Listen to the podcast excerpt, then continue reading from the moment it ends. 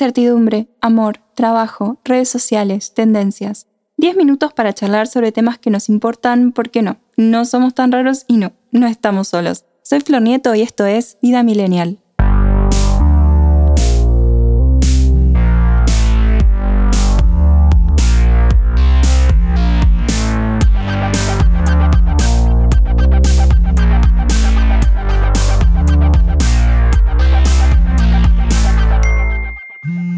Hola millennials, ¿cómo están? Bienvenidos a un nuevo episodio de este podcast original de ADN Sur. Hoy vamos a hablar sobre levantarse temprano, tips, rutinas y mitos de la gente que se despierta a las 5 de la mañana. ¿Se acuerdan que hace un tiempo se viralizó el video de un chico que analizaba el mercado? Lo presentaba como su rutina de emprendedor. En el TikTok, el muchacho este se levanta a las 6, se ducha con agua fría, organiza su día y sus objetivos semanales, toma mate, lee un libro, ve charlas por internet, hace yoga y se pone a analizar el mercado antes de las 11 de la mañana. Bueno, hasta ahí todo bien. A mí me re gustó y me gusta mirar videos de productividad y ya les voy a contar de esta teoría. Lo miré y dije, ah, bueno, sí, rebanco, cada uno hace su rutina y lo que le funciona. Pero al final el chabón termina diciendo algo así como, y para esto son las once y media de la mañana y ya hice mucho más que la gente que recién se levantó. Igual no lo vamos a criticar porque es chico y a veces uno a esa edad peca de soberbio o de conocer algo y de repente recontra recoparse con eso y querer evangelizar a todo el mundo. Arre que la gente grande también lo hace. Sí, me molesta la gente onda, yo sé que soy recapo, te voy a contar la posta, vos que no sabes nada, permitime iluminarte con mis conocimientos sobre el universo y textos de libros que millones de personas literalmente leyeron. Bueno, acá tan así no es, pero sí vamos a levantarnos temprano y vamos a hacer las cosas por nosotros. Creo que tiene más sentido hacerlas por uno y compararse con los demás o ponerse de ejemplo espanta casi tanto como para muchos que son el despertar a las 4 y media de la mañana.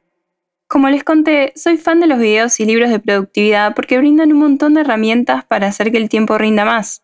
Levantarse temprano es literalmente fabricar tiempo. Y es verdad que si te levantas a las 5, ya para las 8 seguramente hiciste muchas cosas, y ni hablar para las 11. Para vos, acá el yo soy recapo, todos son unos vagos de mierda no sirve, no es para eso. La productividad es para vos. Levantarte temprano es para vos, aunque quizás no sea para vos, y está bien. No todos seguimos las mismas fórmulas, hay gente más productiva a la noche y otra de día. Yo de noche no sirvo, onda oscurece y mi cerebro lo primero que quiere hacer es irse a dormir. Hace varios años, cuando empecé mi emprendimiento, de inmediato, TH inmediato, ahora somos más y hasta tengo un socio de recapo que edita este podcast. Aplausos para él. Pero en principio estaba sola y obvio tampoco tenía todos los recursos del mundo, así que tenía que hacer todo yo. O sea, el emprendimiento jamás iba a funcionar si me levantaba todos los días a las 10, ya para cuando me hice el café se me fue la mañana. De a poco empecé a ver videos, leer sobre técnicas que muchas personas habían desarrollado y que a muchos les funcionaban. Por ejemplo, el Club de las 5 de la mañana. El Club de las 5 de la mañana es un bestseller mundial, lo escribió Robin Sharma. Dice que la clave para alcanzar las metas diarias está en la hora en la que nos despertamos, es decir, a las 5 en punto. Sharma sostiene que, teniendo el control de las mañanas, el individuo le da un empuje importante a su vida diaria, y lo hace ejemplificando con los pasos de empresarios exitosos. El New York Times dice que Tim Cook, director ejecutivo de Apple, se levanta poco antes de las 4 de la mañana, todos los días. El presidente o ex presidente estadounidense Donald Trump escribió en su libro publicado en 2004 que solo necesita 4 horas de sueño por noche. David Kush, ex director ejecutivo de la aerolínea Virgin America, dijo que se levanta a las 4.15. Jennifer Aniston se despierta aproximadamente a las 4.30 a meditar, al igual que Kris Jenner, y es la misma hora en la que Michelle Obama llega al gimnasio. Pero el New York Times también dice que despertarse más temprano no te va a hacer más exitoso. Así porque sí. Pero ya vamos a hablar de esto. Volvamos a Sharma. Cuenta que para formar parte de este club debemos prepararnos a manejar la incomodidad que significa crear hábitos nuevos. Además, siempre de acuerdo al autor, después de despertar puntualmente por 66 días, este hábito se establece en el ADN. Bueno, ¿qué hacemos después? Acá se viene la hora mágica, que para los fotógrafos es otra cosa. Durante la primera hora del día hay que aplicar la ley 20-20-20, dividir una hora en tres fracciones iguales. En los primeros 20 minutos vamos a hacer una actividad física, la que quieras. Podés hacer yoga, bailar, pesas, pilates, bicicleta fija, caminar. Lo importante es mover el cuerpo para sentirnos más fuertes y energizados, o sea, liberar dopamina. Pasados esos 20 minutos, seguimos con planificar el día y revisar nuestras metas periódicas. Esto sirve para enfocarnos y motivarnos para cumplir pendientes. Después, claro, está cómo organizamos esos pendientes. Pero eso es otro tema. ¿Ser nerd de la productividad es ser nerd dos veces? Bueno, no importa. Finalmente, los últimos 20 minutos son para leer o estudiar algo que nos ayude en un tema de crecimiento personal, lo que quieras. Puede ser un libro, blog, artículo, investigaciones también, papers, ver videos, conferencias, charlas TED. Esa es la hora mágica de Sharma y dice que los primeros 60 minutos del día determinan el resto del día.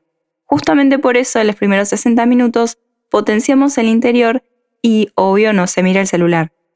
Dice que hoy la gente dedica muchas horas al celular en vez de usarlas para conectarse consigo mismos. El consejo es, entonces, dejar de lado las distracciones digitales. La web de Psicólogos de Córdoba hace un excelente resumen del método y la comparto porque yo te lo puedo resumir también, pero no soy psicóloga y tampoco de Córdoba. Fue casi un chiste.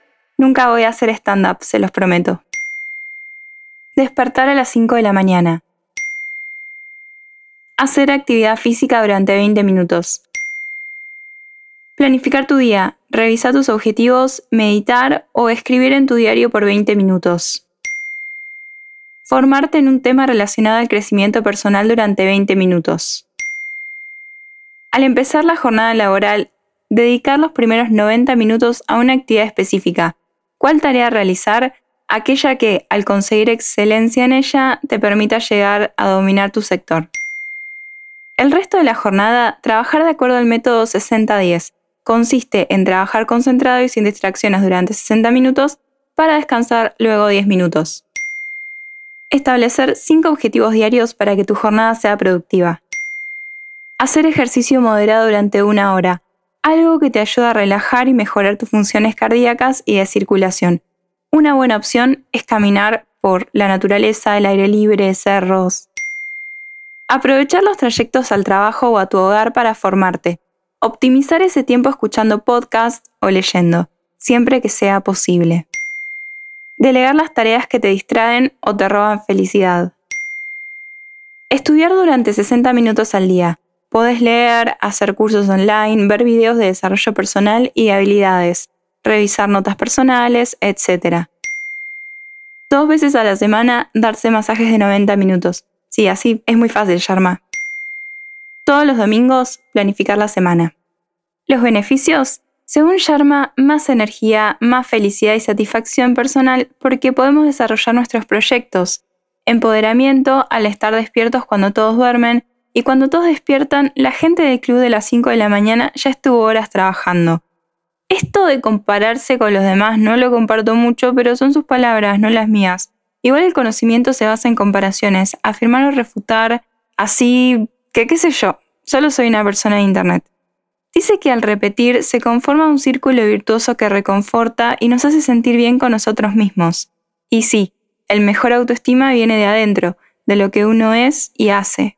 Según Sharma, solamente haciendo estas tres cosas, en la primera hora vamos a lograr mucho.